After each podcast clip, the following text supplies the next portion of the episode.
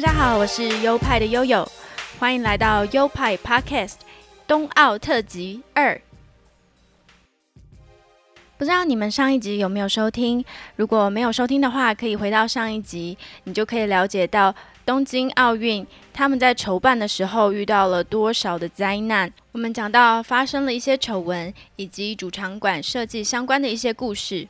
那有收听的朋友，不知道你们觉得怎么样呢？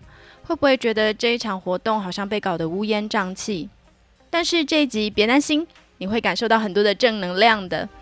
Hold 住，让我们一起听下去。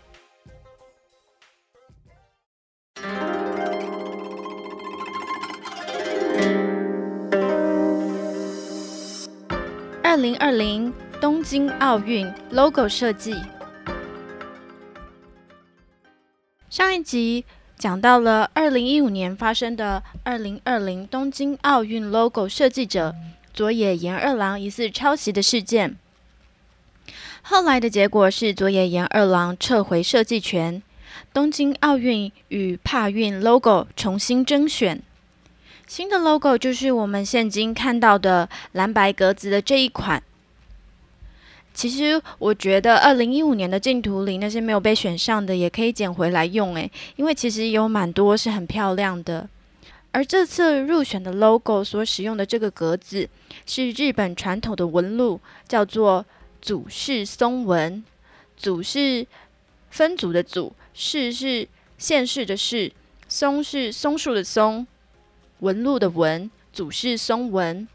先说什么是式松纹好了。是松纹看起来就像棋盘，或方格纸，或绿豆糕。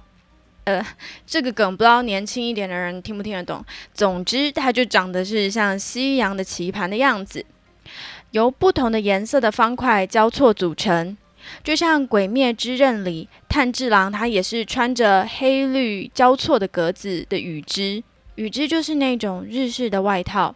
炭治郎所穿的那个羽织也是世松纹。世松纹的名称由来是来自于江户时代，一名歌舞伎演员叫做佐野川世松。他在扮演一个角色时，身着深青、白色两种颜色方格子交错的裤子，在当时造成了大流行。因此，日本的服饰啊、布料等很喜欢用这种世松纹。而祖式松纹则是把方格做一些几何形的变化，像这次奥运的 logo 是以三种不同的长宽的矩形排列成环状，象征和而不同。运动员们来自不同国家、不同背景，却四海一家的意思。说到祖式松纹，就不得不提到日本的和饼。和是和平的和，饼是把柄的柄。什么是和饼呢？我觉得最贴切的翻译就是英文的 pattern 这个单字，中文里就没有比较对应的词，但硬要解释起来，应该就是不断规律性重复的花纹。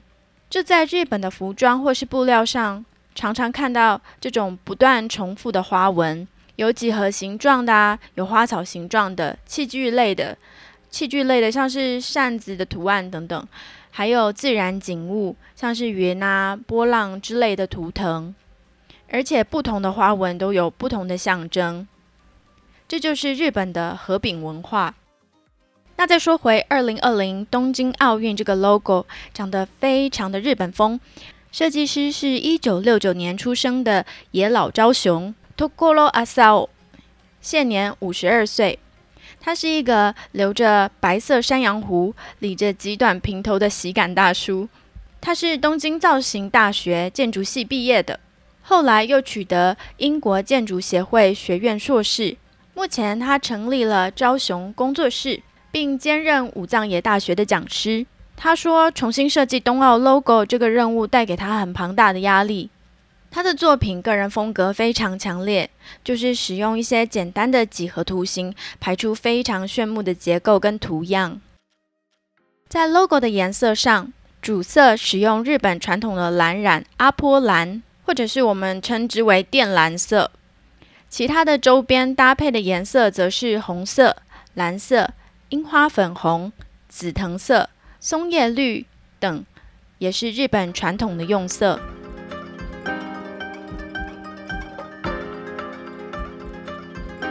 吉祥物设计。这次冬奥吉祥物是由谷口亮所设计，他利用主视觉的祖式松纹，创造了两只生物，一只是代表奥运的吉祥物，颜色是蓝白相间，叫做未来永远狼 （Midai Towa）。米来是未来，Towa 是永远，象征永远有美好的未来。另一只是帕运吉祥物。颜色是粉红色和白色相间，脸颊和耳朵侧有樱花花瓣的造型。它叫染井吉，这真的好难念。染是染色的染，井是井水的井，吉是吉祥的吉。染井吉，Someti 名字结合了染井吉野音 Some Yoshino 和 So Mighty 强而有力的意思。染井吉野樱是一种樱花的品种。又名东京樱花，这两个单字的结合，象征强大的精神与动力，克服障碍和挑战极限。我自己在看是觉得这个一开始并不吸引我，尤其是在二 D 版本的看起来造型并没有很好看。但是我看网络上的图片做成公仔，觉得好像也蛮可爱的，原来是蛮适合变成商品的。各项体育项目的图标设计，在开幕式的表演上，大家很有记忆点的就是那个模仿超级变变变蓝色小人排成各种体育项目的图标。这个体育项目图标最早是在一九四八年伦敦奥运曾经零星的使用过一些图标来代表某些运动，直到一九六四年，也就是东京上一次主办奥运。才正式推出一套完整的体育项目图标。日本人真的很棒，这就是他们重视设计的一个展现。有了这个图标，这样世界各地来参加的参赛者或是观众，即便不靠语言，也都能清楚地辨识各种项目。之后的每一届都学习设计体育项目图示。其实每一届的体育项目图示都很值得一看，因为都很小巧可爱，而且都会因为搭配他们当届的主视觉而各具特色。这次体育项目图标的设计者为广村正章，他的设计是以一九六四年作为基础，再加以改良，使小人看起来更动感，然后套入主视觉的标准色蓝白相间。平面设计师广村正章是武藏野美术大学毕业的，这也是日本顶尖的美术大学。毕业后，他进入日本设计大师田中一光的事务所工作，在那边工作了十一年之后，才拥有自己的设计工作室，并获得多项设计奖项。而这些体育项目图标的动态版，也就是把每个图标串起来的那个动画。是由井口浩太 （Kodai Ikuji） 完成的。井口浩太是一位 motion designer，也就是动画设计师，算是位天才型的艺术家吧。也是就读武藏野美术大学，在学期间他就开始创立公司当老板。现在他也才三十七岁而已。他年纪很轻，就拿下国内外多项的设计大奖，也跟很多知名的品牌有合作的经验，像是 Nike。三宅一生、松下电器等等。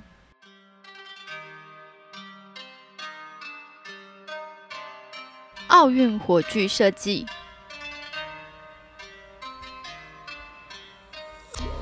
这次的奥运火炬分为樱花金的奥运火炬和另外一个在粉色一点的帕运火炬。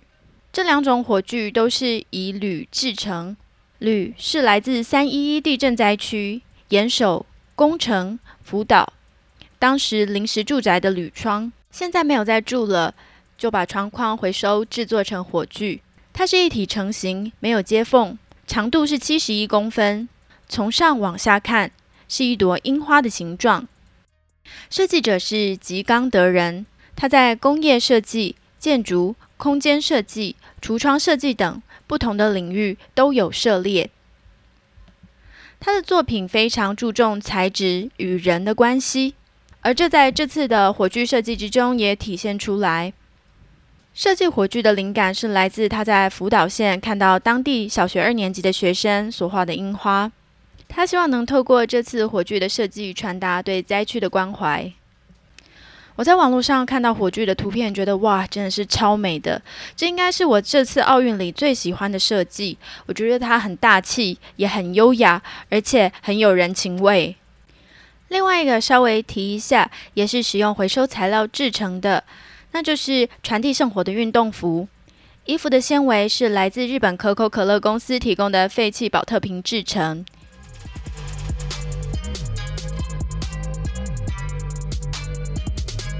奖牌设计，这次奖牌设计被大家高度的讨论，因为也是使用回收再利用的材质。从二零一七年四月开始，主办单位展开了“都市矿山大家的奖牌”计划，向全国募集废弃的电子产品，像是废手机啊、废笔电、旧相机等等，回收行动持续了将近一年。最终收集到七万多吨的废弃电子装置，提炼出三十二公斤的黄金、四千一百公斤的银以及两千七百公斤的铜，制作出奥运所需要的五千枚奖牌。哇，这不是中共的全民大炼钢诶，而应该是钢之炼金术士了吧？奖牌设计师是来自大阪的设计师川西纯士 u n i j i Kawanishi）。今年五十三岁，毕业于大阪艺术大学。这次他设计的奖牌厚实且有柔和的边缘，散发的光泽也是很温润的感觉。然后顺着上面的雕刻起伏，光能从不同的角度反射光线。奖牌的正面从一九零八年的伦敦奥运会开始，图像就有固定的样式，是一位古希腊神话中的胜利女神，叫做尼基。也就是 Nike，N I K E 是一个女神的形象，而奖牌的背面有举办的城市决定图像。这次奖牌背面的图样很简单，就是这次奥运的 logo，下面一排字写着 Tokyo 二零二零，然后在一个五环奥运的 logo。在奖牌的边缘，它有雕出一些层次，虽然很简单，可是却让人家感觉到低调奢华的质感。也是很美啊，这个作品。然后我有查到，奖牌的背带上有使用特别的细胶凸线，所以可以单纯凭着触摸就分辨奖牌的类型，实在是很友善视障人士。但是我有个疑问，就是可能有点政治不正确啦，就是似乎碰到这个奖牌的不会有视障人士啊，所以我不知道做这个设计的考量是什么。回归正题，这个背带也是以回收材料制作的。收藏奖牌的盒子是由工业设计师吉田真也设计的，真的是美到像一个艺术品。它是一个靛蓝色的木盒，因为木头是使用水曲柳，是一种柳树，是自然的材料，所以每个盒子上面的木纹都是独一无二的。它融合了传统的工艺以及现代的技术，由日本职人精心打造。然后再手工喷上蓝色的漆，再以 UV 印刷的加工方式印上奥运的 logo。盒盖上有附加磁石，所以可以横向的推开，关上后就会紧紧的吸附在一起，真的是超日本的，我真的好想要得到一个哦！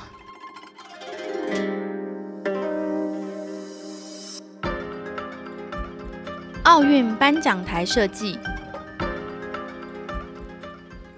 真的也让我很吃惊，没想到一个颁奖台也可以那么费功夫的去设计。这是由设计奥运 logo 的野老昭雄打造的，它的材料也是回收来的哦。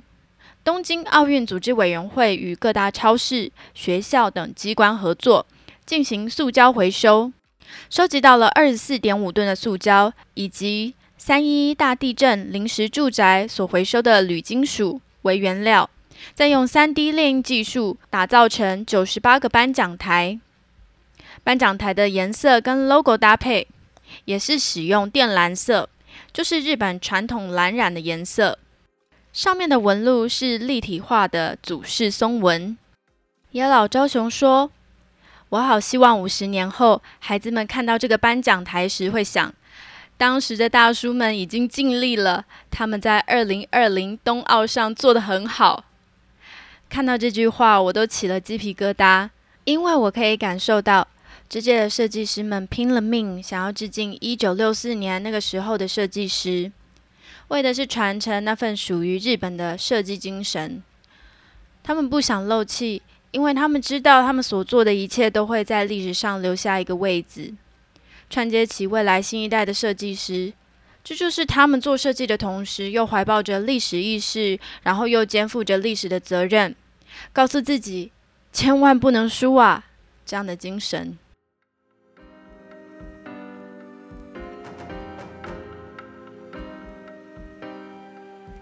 这次日本奥运大量使用回收材质，我觉得有很多层面的重要意义。第一个，它展现全国人民的团结互助。这些被设计出来的成品，如果没有大家的奉献，也是做不出来的。大家参与原料募集的同时，也更增加了对国家的向心力。第二，回收再利用，创造新价值，在此时的日本更加的重要。日本历经地震、核灾、疫情，更是需要这种重生精神的鼓舞。第三，我觉得透过这样世界级的活动，他们也是向各国做了一次很优秀的示范。日本官方尽力地实践了永续的理念，希望举办这场盛会的同时，也能为地球减少一点负担。除了刚才所提到的奖牌。颁奖台、运动服、火炬等使用回收材质，他们也高度的强调垃圾回收。他们将垃圾回收分为五大类，并且很彻底的落实。他们预估百分之六十五的垃圾量都可以进行回收。他们还规划能够回收的比赛用品，而且预估百分之九十九的比例能够回收。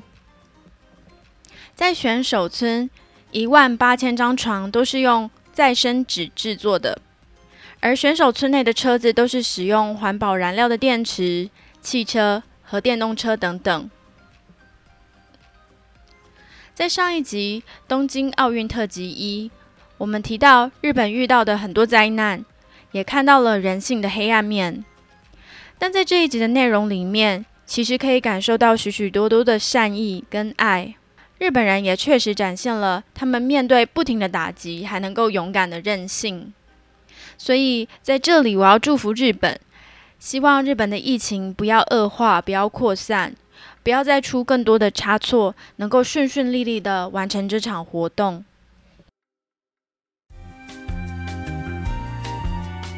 好了，这就是今天的内容，希望你们会喜欢。那喜欢的话，再麻烦你们帮我分享给你们的亲朋好友们，让他们知道东京奥运也有这些设计故事哦。另外，我的频道有赞助机制，赞助的链接就在每一集的节目叙述里面。然后这一集啊，讲到了很多的人名，我觉得还是搭配参考图片会比较好。我会把参考图片都放在 IG 里面。IG 只要搜寻优派底线 Studio 就可以找到了，拼法是 Y O P I E 底线 S T U D I O。